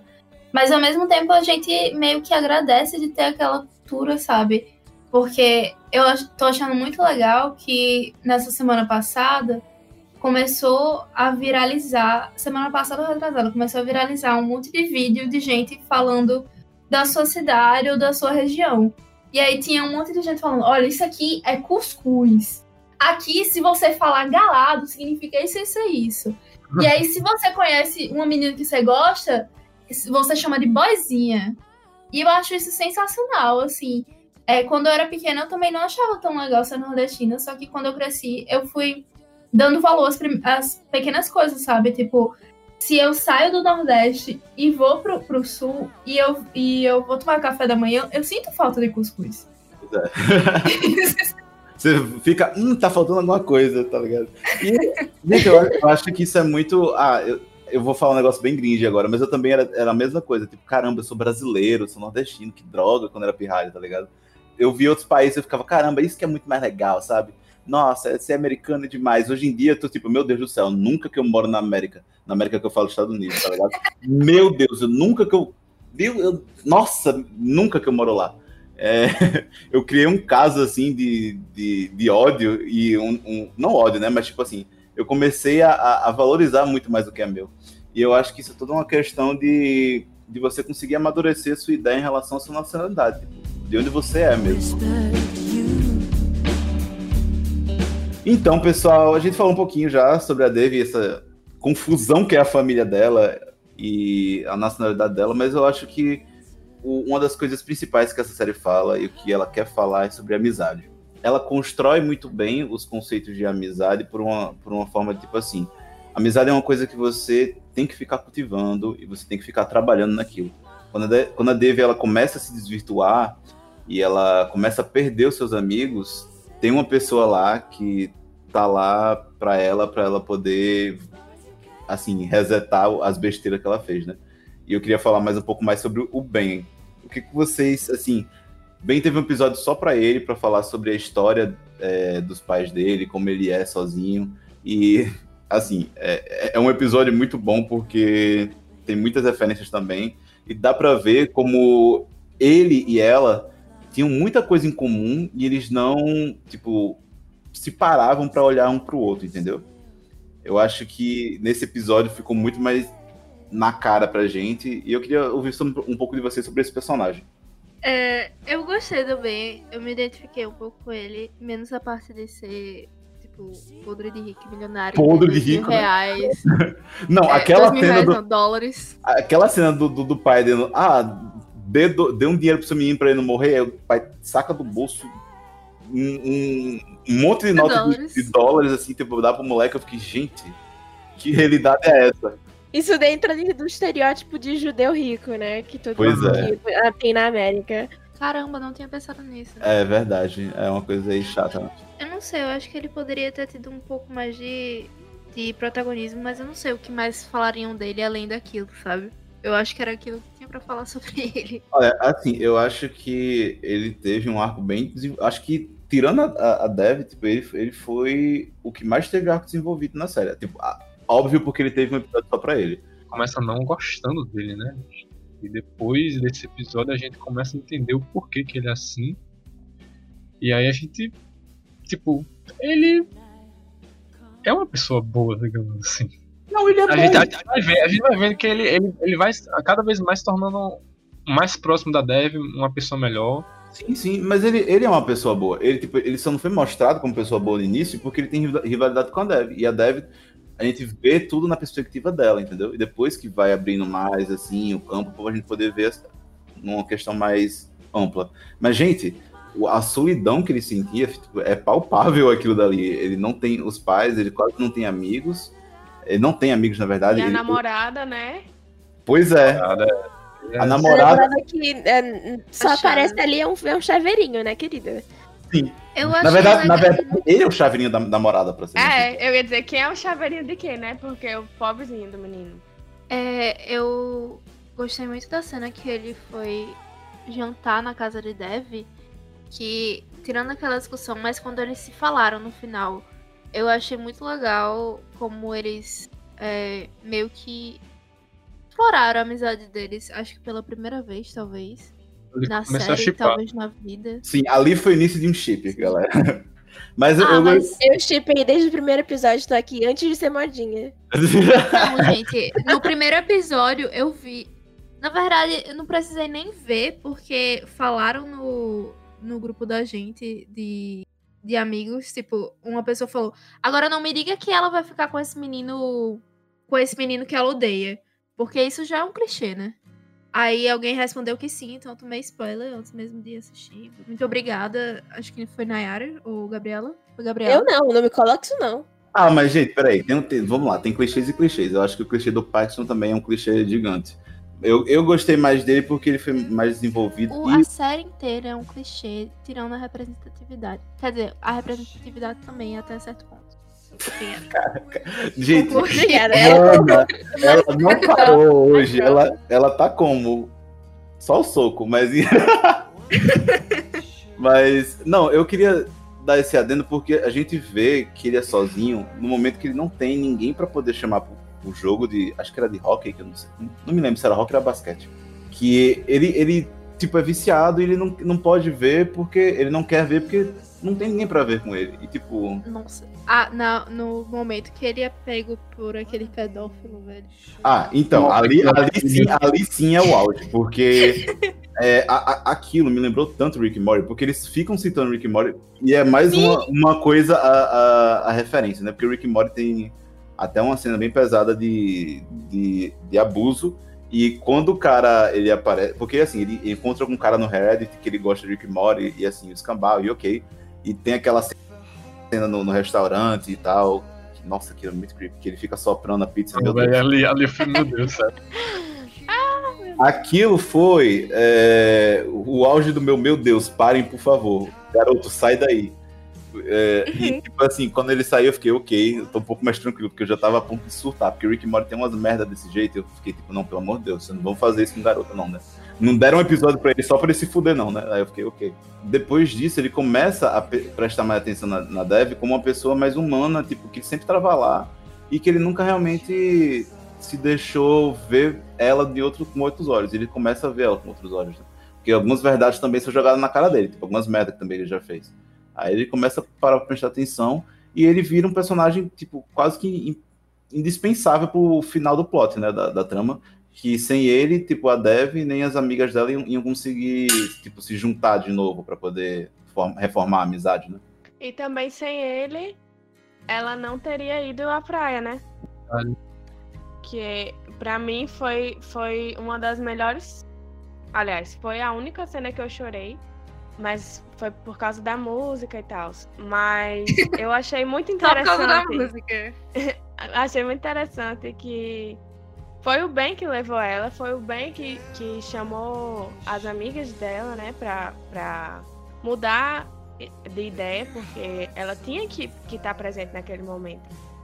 Então, ele realmente se torna bastante importante pra ela. E acho que os dois vão acabar ajudando um ao outro a amadurecer. Até o momento final da série, a Dev não estava preparada pra aquela amizade. Tipo, o. Eu acabei de esquecer o nome dele, vocês acabaram de falar o nome dele, eu esqueci. Sim. Ben? O Ben. É, o Ben começa a ver a Dev diferente. A partir daí, eu não sei se a conferência da ONU acontece antes ou depois. Acontece Mas- antes. Acontece antes. Antes, Então, é. Desde a ONU, a- o Ben tá lá, tipo, caramba, essa menina é legal, interessante. Eu acho que seria legal a gente fazer amizade. Só que a Dev tá mandando todo mundo na vida dela se fuder, tá ligado? Um filho adolescente. eu acho que a, a amizade deles poderiam ter vindo, ter vindo de antes. Mas. Não, Eu acho que o time dessa amizade foi legal.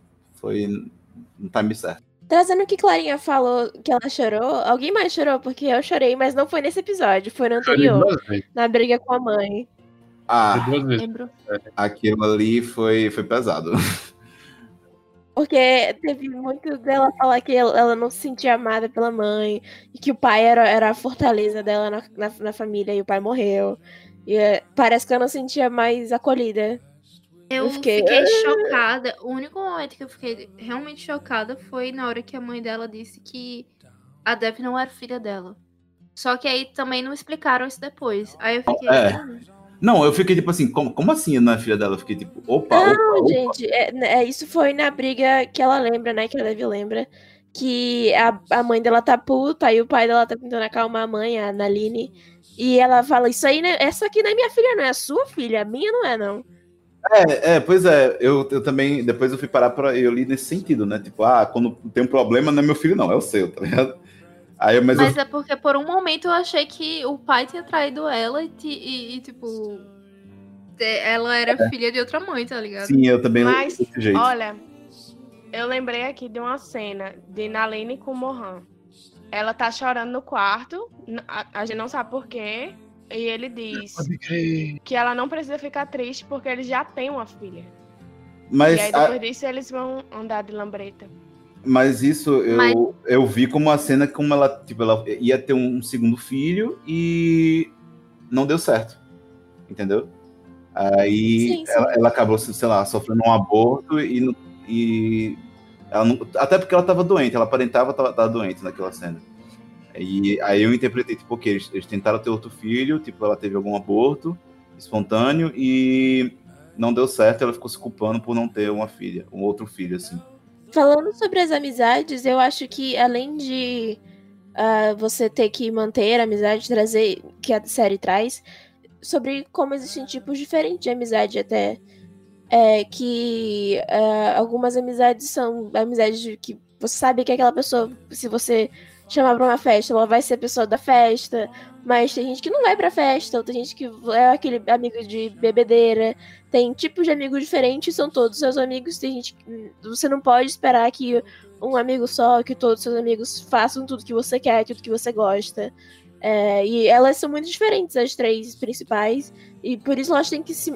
Principalmente por conta de delas serem tão diferentes e gostarem de coisas muito diferentes, é, manter a- uma, uma, um contato, um diálogo entre elas e entender que cada uma vai gostar de uma coisa e tá tudo bem. E que nem todo mundo vai fazer tudo junto o tempo todo. Tanto que quando a Dev volta e pede perdão, ela fala: Ah, tudo bem se vocês me.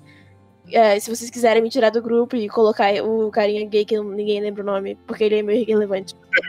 É, no final, não é porque elas não estão te tirando do grupo, é só que é, é, são diferentes e você não tava aqui nesse momento. É, e existem amizades diferentes. Tá tudo bem ele ser amigo e você também ser amiga. Você não precisa trocar amigos, você pode ter amigos diferentes. Pois é, Até porque a amizade delas é muito antiga, né? Mostra no episódio com as mães que elas são amigas, tipo, desde o jardim de infância, alguma coisa assim. Então, tipo. Sendo que a, mãe, a mãe ela, ela não esqueceu elas, não. Largou É, elas no tipo, parque. largou ela no, no parque, então, tipo, a amizade delas é antiga, sabe? É, é notável a diferença delas também. E Agora, né, que a amizade dela com o Ben também é bem antiga, porque quando eles eram Sim. pequenos, eles fizeram uma lista do, de quais atividades eles iriam fazer para o outro não estar na, na, na mesma sala, alguma coisa assim. Eu acabo Um de contrato. descobrir o nome do personagem gay. Ele é Jonah Sharp. Tipo Sharpay, sabe? Ah, Uh, Ah, não, ah, não. Não, não, I não. got Não, the reference. não meu Deus. Ai, meu Deus. Ok. Mas, fechando. Você fech- disse que gosta de coisa assim.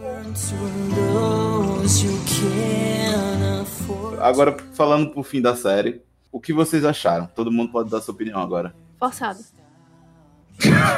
É resumido em uma palavra, né, Meu? Deus, ela, ela, ela não cansa, ela não cansa. Mas é porque assim, vamos lá. Temos a Dave. Ela tá desde o início dizendo que ela não é indiana. Desde o início dizendo que ela ama a América, que ela, no caso dos Estados Unidos, que ela ama os Estados Unidos, que ela quer ficar lá e ela tem várias ligações lá. E ela não quer ir pra Índia de jeito nenhum. Beleza, temos isso aí. E aí ela tá na casa do, do boyzinho lá, que eu esqueci o nome de novo, mas é bem bem, lembra do Bem. Tudo bem, 10. E o Ben vai e se encontra com as amigas dela, que inclusive já estão com os namorados, assim, a gente mal vê os namorados dela, e aí a gente já vê que, que a Fabiola tá namorando com aquela menina lá. E eu acho, o nome dela. sim, e o namoro é tão recente, ela já leva a, a menina pra uma reunião pra falar sobre a melhor amiga dela, sabe? Não, mas eu acho que aquela reunião, tipo, ele só Tudo tá bem, num bem. date e, tipo, o cara bem marcou um, tipo, uma reunião surpresa, eles ficaram, ok, vamos lá, tá ligado? E aí as bichas chegam lá na casa dele, vão conversar com a Dave. Tudo bem que elas são amigas e elas amam a Dave e elas querem o melhor pra ela.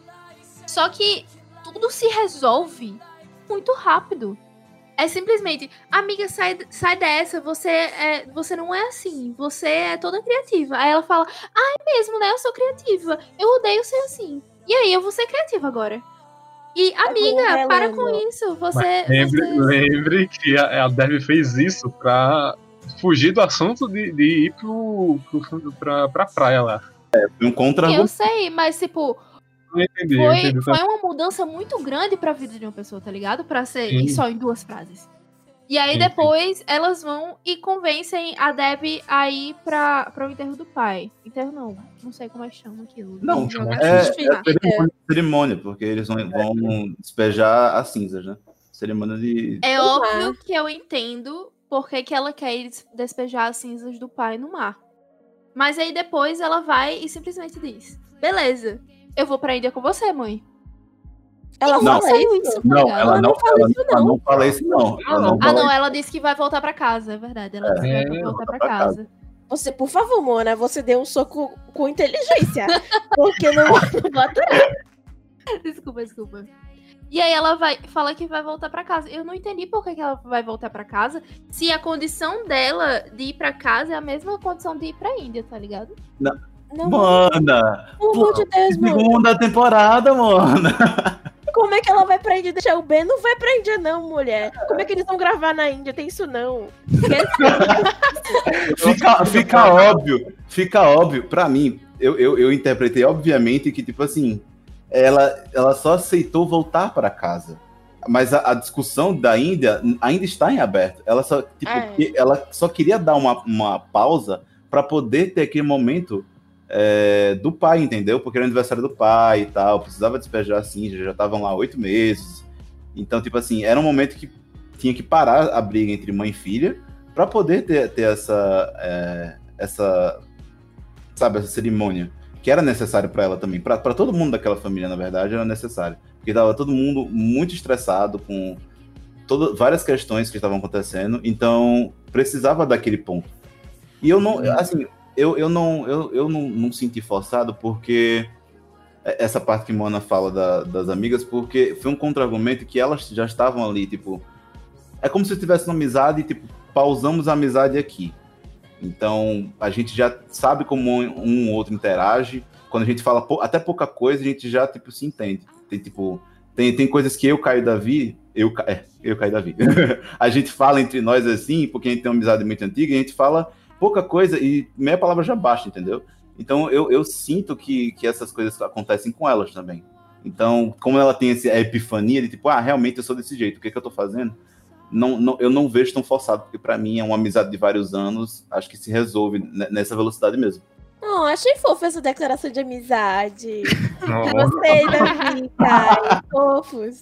É, eu acho que a questão da Índia, na verdade, fechou. Porque, se vocês lembram, a Naline, a mãe, ela queria ir pra Índia porque ela se sentia incapaz de criar a Dev na América, num lugar tão aberto. Ela se culpava. Tanto que depois é, ela foi na, tera- na terapeuta da Dev é, depois de decidir ir pra Índia e ela começou a falar sobre por que, que ela não se achava capaz. E ela queria, na verdade, ir pra Índia porque ela achava que a Índia seria um lugar mais estrito, onde ela poderia cuidar da Dev é, da maneira que ela gostaria. E eu acho que, na verdade, essa questão da Índia já se fechou porque o, o porquê dela querer se mudar pra Índia era a falta do pai, que o, o pai tinha uma conexão com a, com a Dev muito maior. E não sei se eles podem vir a falar sobre isso na segunda temporada, mas pra mim a Índia já foi, gente, já passou. Isso é muito, né? É, caso Bless assim, não. Outra coisa, é, tipo, a mãe da Dev, ela, sempre que ela queria se desfazer de alguma coisa do pai, ela meio que depois lem- lembra, lembrava o quanto o pai tipo, adorava aquela lambreto, como o pai adorava aquela casa. Então eu acho que ela ainda tem muito apego pelo que é, pelo, por tudo que ela viveu junto com, com o marido. Então acho bem difícil realmente também, por causa disso e do que já foi, que vocês já falaram antes, ela querer voltar pra Índia. Eu espero muito que na segunda temporada tenha a conexão entre Naline e Dev, porque justamente o pai era o elo entre elas, né? Verdade. Era ele que conseguia manter a família unida. Então eu acho que, que vai ser interessante, tipo, elas terem uma, uma conversa de mãe e filha e a- as duas dizerem o que sentem, porque acho que elas reprimem tanto que acabam que elas são daquele jeito uma com a outra, né? Muito agressivas e tal. Então Pois eu acho é. que seria muito interessante eles abordarem isso. Sabe o que eu queria ver? Eu queria ver uma sessão, assim, delas com a psi- psiquiatra, um- uma falando com a outra. Eu queria muito ver isso acontecendo, porque da mesma forma que a Dev ela é toda ignorante em relação aos problemas, a mãe também é. Então, Sim, é uma relação, assim, fica uma relação tóxica entre as duas, dentro de um luto, que fica nessa, nesse looping, assim, de uma machucar a outra, que é muito chato, até da gente ver também, porque é chato por ser muito real, entendeu? A, a gente, a gente eu, eu, eu também quero ver uma coisa, uma resolução desse nível. De, tipo, ter um final feliz, porque mostra também, para outras pessoas também que estão assistindo a série, que esse processo de luto é um processo que você vai conseguir passar, entendeu? Porque não é para sempre, você pode estar sentindo é, várias coisas diferentes, mas tipo, não, não tem como você, não tem um tutorial para você saber como lidar com o luto. Você vai ter que lutar contra ele. E muitas pessoas também assistem a série e se identificam de- dessa forma. E não é fácil nem para você que é um adolescente que tá- ou que tá ouvindo a gente também, nem para você que é mais velho que perdeu um ente querido. Então, é uma forma de da série mostrar que é um processo demorado, dolorido e que não vai ser fácil, entendeu? E eu quero muito que seja mais trabalhado na segunda temporada. Arrasou. Todo mundo ficou calado. Perfeito. Eu fechou. ia falar além Tem disso. defeitos. O que, que você ia falar, eu, ia mano? falar, eu ia falar um negócio. Não, mano, pode falar. É porque, é porque a, gente, a gente fez tanto, foi tão, foi tão advogado da série, mano, foi tão ataque. Eu só, tipo, ao longo da série, eu senti muito um sentimento de vergonha alheia. E aí, eu acho que se na segunda temporada for tra- retratado um. Não sei, eu já ia falar trisal, triângulo amoroso. Eu vou sentir mais vergonha alheia ainda. Porque pra mim, Paxton não existe mais. Paxton não existe mais. Você Pra pode já ir preparando sua vergonha, querida. Ah, pra mim também. Mas a minha vergonha ler, eu gosto. Eu gosto de sentir aquele cringe na série adolescente, sabe? Que você olha assim, nossa, que cringe. Não aguento, não. Ai, ai. Eu, é, pô, Me dá vontade de parar de assistir essa. mas, é- mas é normal, gente. É pra, é- a série, ela é construída pra isso. Tipo, quando você vê uma série desse jeito, não foi. Ai, é porque a série é assim. É, é intencional você sentir vergonha alheia pra você, tipo, a comédia, tá ligado? É intencional isso. Eu vejo ela fazendo merda e dizendo: Puta que pariu, para, para, para, volta pro outro lado. Menina! Isso é porque a gente passa por isso. E a gente sei, sabe que vai dar merda. É, é, justamente, a gente já passou por essa fase, a gente já sabe o caminho que é errado. Então, meu Deus, pare, pare imediatamente com isso. Mas alguém tem mais alguma coisa a falar sobre o que quer para a próxima temporada? O que achou? Alguma coisa? Alguma nota? Alguma, um ponto de exclamação? Próxima temporada, mas é, é mesmo com Moana e sendo advogada do diabo, vejam a série. vejam a série e, e entendam, porque ela tá com uma nota muito boa no MDB, nota muito boa no Rotten Tomatoes. Você pode pensar, ah, é só uma série teen. Eu acho que se você não e- assistiu a série ainda e escutou o podcast até aqui. Sinto Ah, tem muito gente e doida parabéns que pra você. Tem gente doida. Tem Mas gente, é, tem gente que vê, mano. Tem gente que gosta só de ver. Tipo, ah, vou ver isso aqui. vejam e tirem suas próprias conclusões e, ti- e vejam é, que é uma série teen com coisas a mais ali no fundo. E se você já assistiu e já tirou suas conclusões, manda pra gente, fala o que é que você achou, se você concorda ou discorda, ou discorda muito comigo e tá com raiva, como todo mundo desse episódio. Não, a gente não tá com raiva. você. Não, gente, Mona tá aqui pra balancear, porque todo mundo amou a série. Tem que alguém. Se- Notem que nos episódios do TikTok nunca tem 100% da mesa com alguém que gostou 100% do que a gente tá falando. A gente sempre Menos balanceia. Genuine Fanny. É, menos gênero. Porque é impossível, É, né? porque é perfeito. A gente não. a gente- Olha, quando se trata de perfeição, a gente não tem o que contra o que falar, entendeu? Então. vamos deixar as coita- coisas perfeitas, perfeitas. Enfim. Agora, acho que tá na hora daquela aquela partezinha do programa, que é o XP da semana!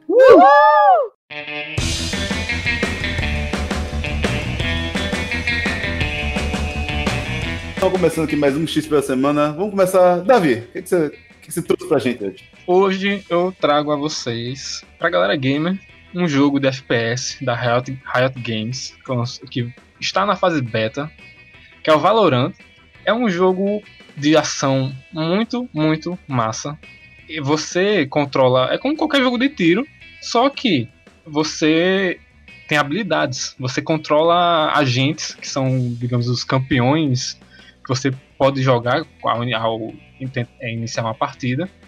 e você tem o único objetivo de plantar uma bomba e outro time defusar a bomba, e cada personagem vai usar suas habilidades de tiro ou habilidades que cada habilidades únicas que cada personagem possui. Então, tá na fase beta. Se você tiver afim de jogar, é, vai no site do Valorant, é, assista as streams na Twitch, que vai estão dropando chaves para você poder entrar na fase beta e a- aproveita. Ah, fácil de dropar a chave, Davi, porque ainda não peguei, não. Eu vou mandar a dica, vou mandar, vou, vou mandar a, a, a- chegar o macete, tá? Você tem que passar pelo menos duas horas numa, numa live, deixa o, o som da Twitch ligado, porque senão vão meio que tratar como se você tivesse inativo.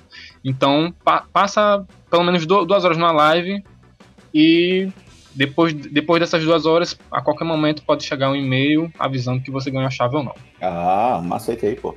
Aliás, pra quem vai jogar Valorant, tem personagem brasileiro, uma menina que chama. que é. Esqueci o nome dela, Hazer. Que ela é baiana. Ela é brasileira. Eu acho que Eu a- gente falando da... É a da. Acho que é a, é a mulher da bazuca. Ela é foda. O nosso próximo, Gabs, o que, que você tem pra gente? E aí, pessoal, trazendo aqui o, o- continuando o tema indiano, estamos nas Índias, é, eu trago uma duas coisinhas mínimas de dois, duas pessoas que são de- também primeiros descendentes de família indiana na América, que é a série. Não é uma série, eu diria não ser uma série. ah, Patriotic Act na Netflix. É feita Nossa. pelo Hassan Mahi- Maharaj. É, mas se você colocar só Patriot Act, Act na, na- nossa, meu inglês aqui deu uma falha aqui, Jesus. É, na Netflix você acha, é um indiano, um americano, que a cada episódio fala sobre um tema que está em alta. Pode ser sobre economia, pode ser sobre cultura, pode ser só uma loucura, uma palhaçada. E a segunda é Parks and Recreation. Aí você pode perguntar, Gabriela, o que, que tem a ver Parks and Recreation com indiano? Aí que eu te pego, meu querido. Porque na, na série tem o Aziz Ansari, que é um indiano muçulmano, que é um indiano americano que vem de família muçulmana, é, que faz um personagem chamado Tom Haverford, Haversford, não lembro o nome- o sobrenome dele, e tem na Amazon Prime, pra quem quiser ver. Parks and Recreation é ótimo. E o Aziz Ansari também tem na Spotify. Se você colocar Aziz Ansari, ele também faz stand-up e lá tem é, o stand-up dele. Eu acho que tem dois ou três stand-ups que você consegue ouvir. Sobre o Patriot Act, ele é muito massa, parece com tipo Gregório do Vivier, só que mais legal e em um lugar de plateia, como é o nome disso? Apresentador de plateia. Tem plateia. Ah, Gregório do, do, Di- Ah! Gregório do Vivier também tem, né? Só que o Hassan, ele interage mais com a plateia, eu acho mais legal. Ele, ele faz o, a apresentação em pé e ele também entrevista algumas pessoas. Eu acho muito massa. Já fizeram até um episódio sobre o Brasil. E sobre Bolsonaro também, antes da merda acontecer. Quer dizer, mentira. Antes da merda acontecer. A merda ainda tá acontecendo, né? Mas foi no início. A merda Shit- não é, a merda nunca para. happen. A merda tá no happen. ventilador já. Posso ir pro meu, gente? Por favor? Eu, eu, me escolhe, me escolhe. Eu já vou, eu já vou ter duas coisas pra vocês. É, um é um anime que eu revi essa última semana. Revi não, né? Tipo assim, vi de novo. Não revi. É porque eu tinha visto, eu tinha parado, aí agora eu voltei pra ver tudo direitinho. Tinha visto esse anime com 12 anos e não tinha nada. Eu fiquei, meu Deus do céu, negócio é esse que eu não entendi? PN. E agora eu fechei com anime, ou com, com anime, eu fechei com um amigo é, desde o início, ele me explicando os conceitos, as coisas, que é Code Geass. É um anime muito. Não é muito antigo, já faz 10 anos que ele lançou. É, ele tem duas temporadas de 25 episódios, são 50 episódios no todo. E, cara, é um- se você gosta, assim, de um conceito de anime que mistura um pouco de evangelho com Death Note e coloca isso tudo misturado com um clima de, um clima de monarquia, é, pronto, pronto, você tem Code Geass, que é esse anime bem é, peculiar. Eu, gosto, eu gostei muito do conceito dele, gostei muito dos poderes, da, da- não da mitologia, mas do sistema político que é, Code Geass apresenta. E eu fiquei. Eu, eu entendi porque eu não gostava dele quando criança, porque eu não entendia de nada que estava acontecendo. E agora que eu sou mais velho, eu consigo entender, tipo, ok, o sistema político, por que as pessoas fazerem é, tais ações dentro do sistema monárquico, enfim. É um anime muito bom que eu realmente eu mordi minha língua porque eu, eu tinha uma lembrança dele muito muito mal feita por eu, eu ter assistido muito novo, sabe? São um tipo, é um tipo de anime que eu precisava realmente amadurecer um pouco para poder ver. E meu segundo XP é do Instagram, da minha amiga, underline Catarina Pessoa. Gente, é, minha amiga ela tem um, um curso de colagem que, se você gosta muito de arte, se você gosta de, de produzir arte em casa nessa quarentena, ela tem, tem um, um- um Instagram dela, ela, ela disponibilizou um, um mini curso sobre colagem. Então, se você curte fazer isso, curte fazer sua própria arte dentro de casa, é, vai, vai lá dar uma olhada no, Instagram dela, que ela tem um, um mini curso postado no Instagram e ela dá várias dicas, dá várias é, postagens sobre colagem. Então, assim, se você gosta, eu adorei e eu espero que vocês também ado- ah, gostem de- dessa- desse produto que ela fez. Enfim, era isso que eu tinha por hoje. Clarinha? Primeiro, eu queria dizer que eu sigo Catarina e eu amo as colagens dela. E ela me inspira muito. Então, Yes, vão mesmo ver. o meu XP é uma série e que ela bombou, acho que há umas duas semanas na internet por causa de uma cena. Que na cena a personagem falava assim: Você é burro? Você é do Alabama? Seu sobrenome é Bolsonaro ou o quê? Nossa. que é a série La Casa de las Flores, que é uma série mexicana. e eu comecei a assistir sexta-feira e eu já terminei a primeira temporada. E é tipo assim, parece que você tá mesmo vendo uma novela mexicana. É muito bom, porque eu gosto do- de ouvir espanhol, acho que mais por isso. Mas você acaba gostando mesmo do enredo, mesmo sendo tudo muito rápido. No primeiro episódio acontece um milhão de coisas, meio que abre um baú cheio de segredos, metaforicamente, tá? Não de verdade. Mas que uma coisa acontece que acabam desvendando vários segredos e a gente vai, a cada episódio vai se aprofundando cada vez mais. E muitas coisas acontecem, tipo assim, que você não imagina. Então eu amei a série. Vou pra segunda temporada. Parece que ela já tem. Netflix? Tem na Netflix? Tem, tem, tem. São três temporadas. Ai, meu Deus. Vou, vou- vou ver depois, porque eu preciso praticar meu espanhol. então assistam, é muito boa mesmo. Por último, Mona? Eu tenho uma série pra indicar que ela é completamente diferente do que a gente fala aqui no Pixel Up até hoje. É uma série coreana e Olha, o nome dela é Memórias de Alhambra. E vamos de Dorama. Ela é, tem Moira Dorama. Nossa, eu adoro dorama. Ela tem aquele pack de clichê, obviamente. Só que a história dela é bem diferente e bem ligada ao Pixel Up de uma forma que eles falam dos jogos. E nessa série tem um, um formato de jogo que a gente anseia muito por viver, que é o jogo em realidade virtual. ai, meu Só Deus. que, só que nela, ao invés de você usar um óculos, é uma lente de contato. E quando você colocar essa lente de contato, você consegue ver todo mundo ao seu redor diferente, você consegue ter a realidade do jogo. E tem é, os personagens do jogo que você consegue sentir eles. Tipo, você consegue tocar neles, consegue brigar com eles, você tem uma espada.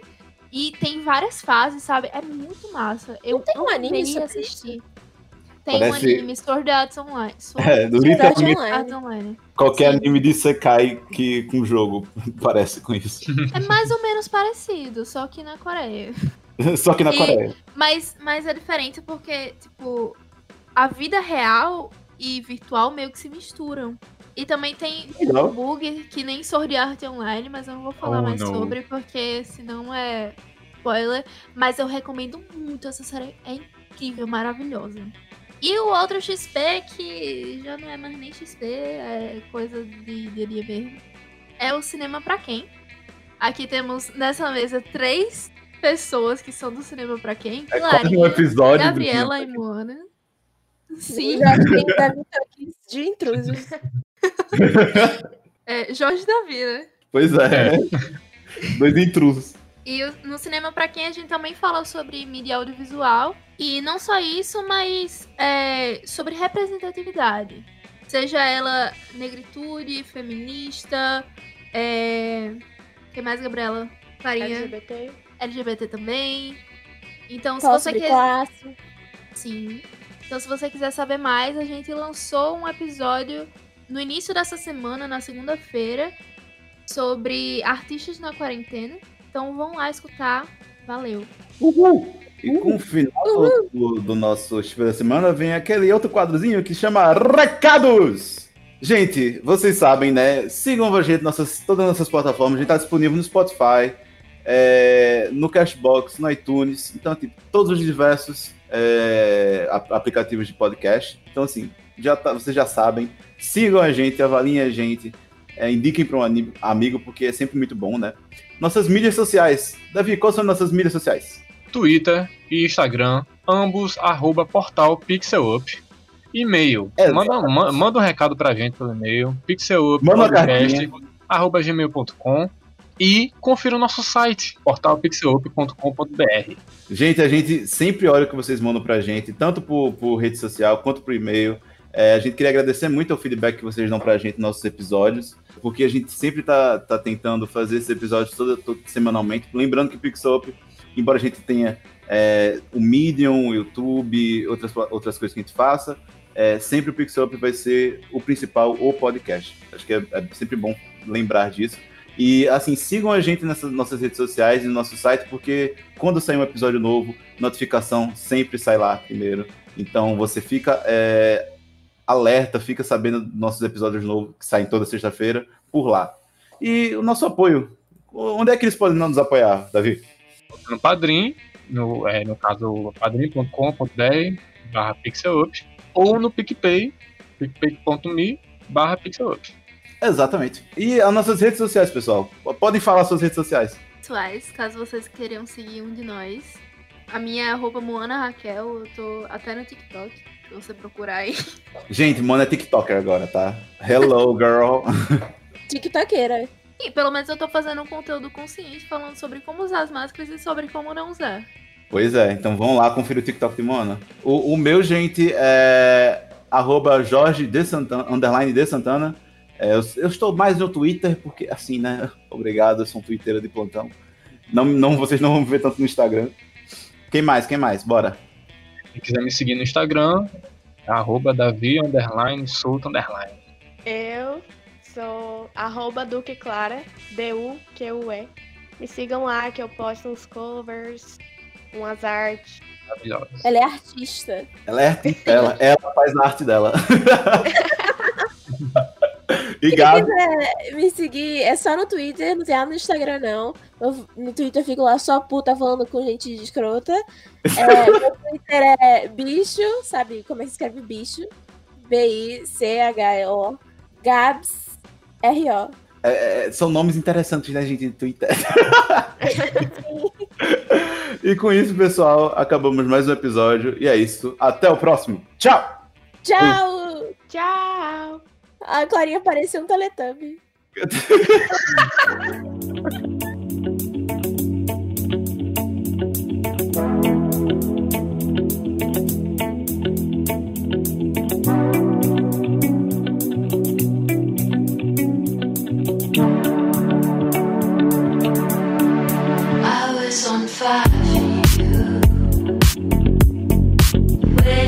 I